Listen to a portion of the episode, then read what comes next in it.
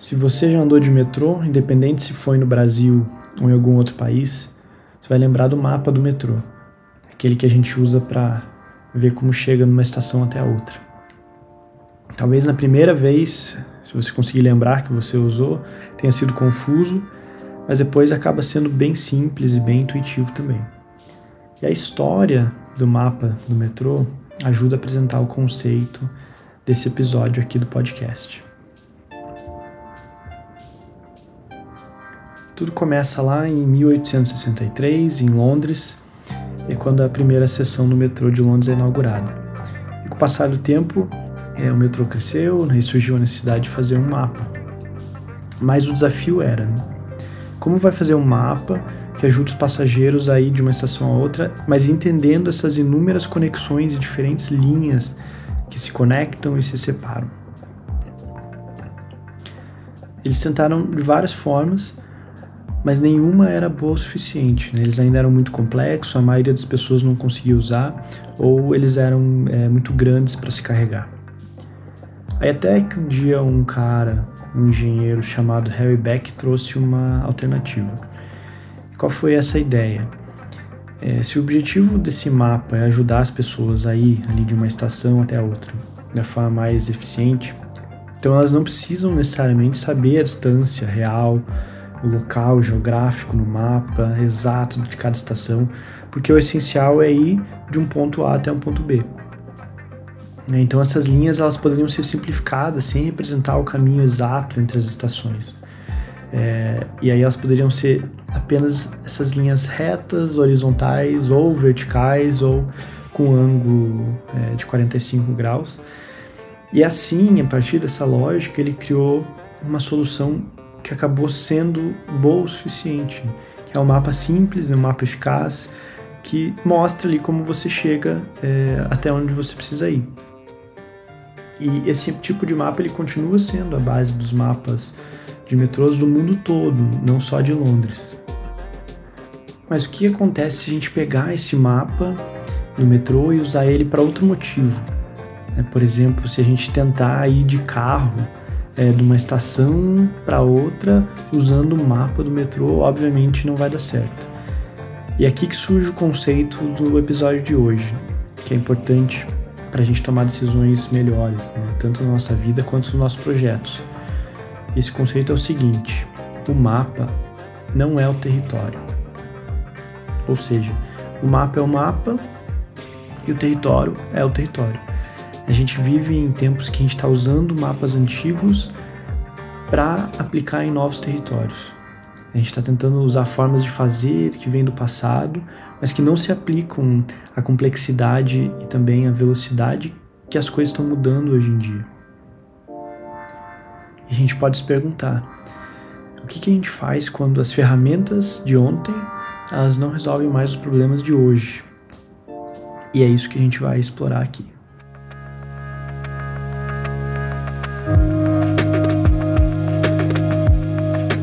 Bem-vindos ao podcast Os 89%. Eu sou o Guilherme Tanaka do Insight e no Insight a gente tem uma nova forma de construir soluções criativas para resolver problemas de negócio. Se quiser saber mais, segue a gente lá no Instagram.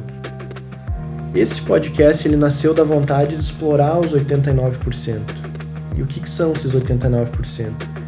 Em um iceberg, 89% dele fica escondido ali debaixo da superfície da água.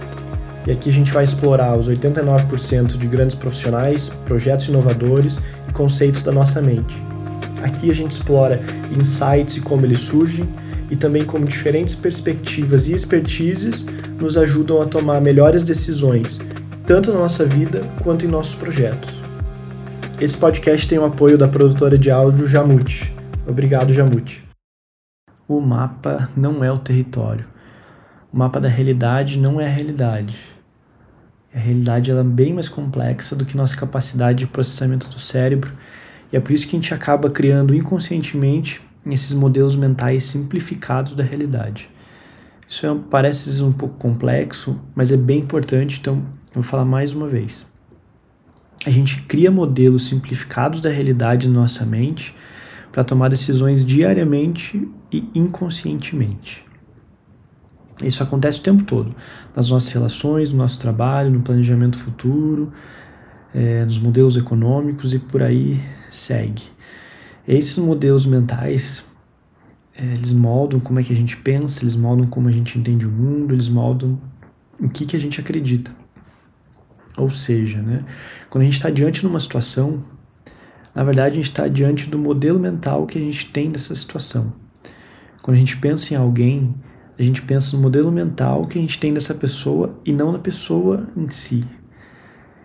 Quando alguém vai fazer algum tipo de investimento e, e faz uma análise ali de riscos, que vai da possibilidade de ganhar ou perder, então essa pessoa está diante do modelo mental que ela tem do que pode acontecer no mercado financeiro, que é diferente do mercado financeiro real. Então, quando a gente vai lançar um produto ou um projeto novo no, no trabalho, e a gente pensa como que os clientes vão receber, como que eles vão reagir a isso, a gente está diante né, do nosso modelo mental dos clientes e não dos clientes em si. E o que, que acontece se o nosso mapa, né, esse nosso modelo mental, ele foi muito diferente do território, da realidade? Então é bem provável que a gente vai errar, bem provável também que a gente vai ficar surpreso porque errou, bem provável que a gente vai ficar decepcionado porque aconteceu ali de um, de um jeito diferente do que a gente estava esperando. É, e o problema é que esses erros eles custam caro, eles custam muito caro. E as consequências elas não são só financeiras. Eles vão para outras áreas da, da nossa vida. E até os melhores mapas, é, eles são imperfeitos. E isso acontece porque eles são uma versão reduzida do território, da realidade. E o que, que isso tem a ver com tomar decisões melhores? Quando o mapa ele parece mais real, mais confiável do que a realidade, que o território, a gente está completamente cego e o problema é que a gente acha que está em segurança. E isso é muito arriscado. Tem uma história que exemplifica bem esse conceito e, e que é em 2011 ali um grupo de investidores é, contratou o, o Ron Johnson. Esse cara ele era responsável pelo sucesso das lojas físicas da Apple. E aí esse grupo de investidores contratou ele com a missão dessa nova jornada tirar do buraco uma tradicional loja de conveniências lá dos Estados Unidos que chama JCPenney. Essa empresa ela tinha tido uma queda grande ali de fatia de mercado de 57% para 31%. E aí o que eles, eles contrataram é, esse cara para usar uma lógica muito simples, que era pegar tudo que funcionou lá com as lojas físicas da Apple e aplicar na JCPenney nessa loja de conveniências, né? Então pegar o ótimo serviço ao cliente, os preços consistentes, sem muitos descontos é, e também sem aumentos inesperados, displays incríveis, produtos de alto nível, mas esse modelo de preço fixo, eliminando os descontos, ele deu errado porque antes ali na JCPenney já tinha uma cultura bem estabelecida dos clientes usarem cupons de desconto. É, para quem já foi para os Estados Unidos e foi nessas lojas, é, já viu essas revistas de cupom de desconto que são, enfim, inúmeros é, cupomzinhos ali que você escolhe e, e, retira na hora quando vai fazer a compra. E aí os clientes eles não gostaram né, dessa mudança. Além disso, os produtos é, eram modernos demais. Esse modelo de loja nova, era muito caro para esse nível intermediário que essa a JCPenney, essa loja de departamentos estava, né? E aí os custos de operação eles começaram a ficar não sustentáveis também. E aí o resultado disso é que o plano falhou, né, quase que imediatamente. E, e em resumo, eh, os produtos, os clientes, as histórias dessas duas empresas, né, da Apple e da JCPenney, elas tinham poucas coisas em comum a forma de precificar era diferente, o investimento em transformar essas lojas em algo mais tendência, ela não funcionou, né, e os clientes acabaram né, não entendendo nada. Aí mandaram o cara embora ali em dois anos só.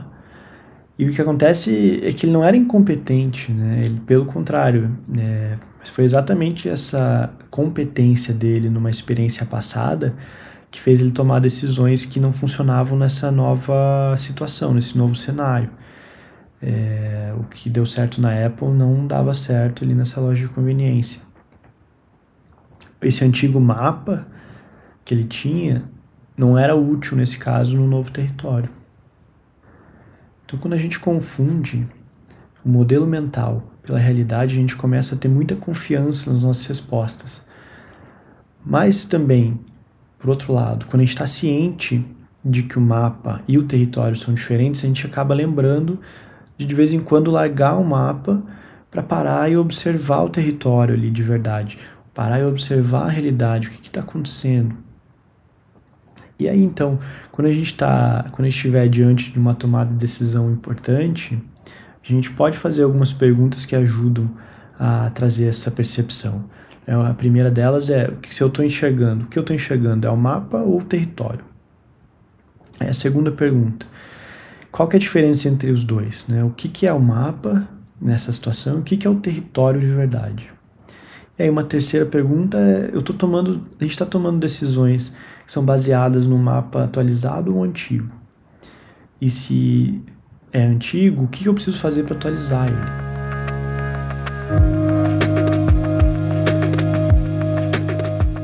E a gente pode lembrar do mapa lá do metrô de Londres, né, o, o engenheiro que, que inventou esse formato de mapa, que acabou sendo a grande solução.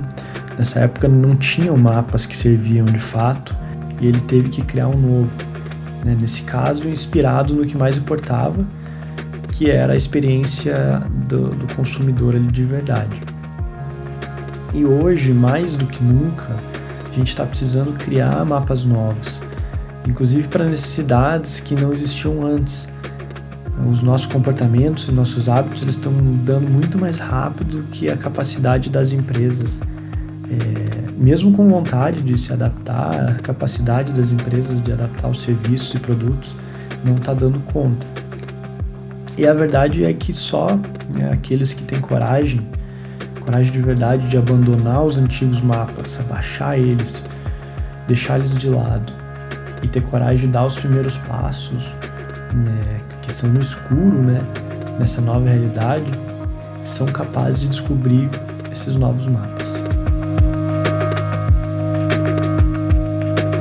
Obrigado por escutar. E se você achou os insights valiosos, compartilhe com quem poderia gostar também. Se ficou com vontade de ouvir mais, segue o podcast, dá uma olhada nos próximos episódios dos 89%. Se quiser saber mais sobre o Insight, entre em www.in-site.cc. Obrigado mais uma vez e até os próximos episódios.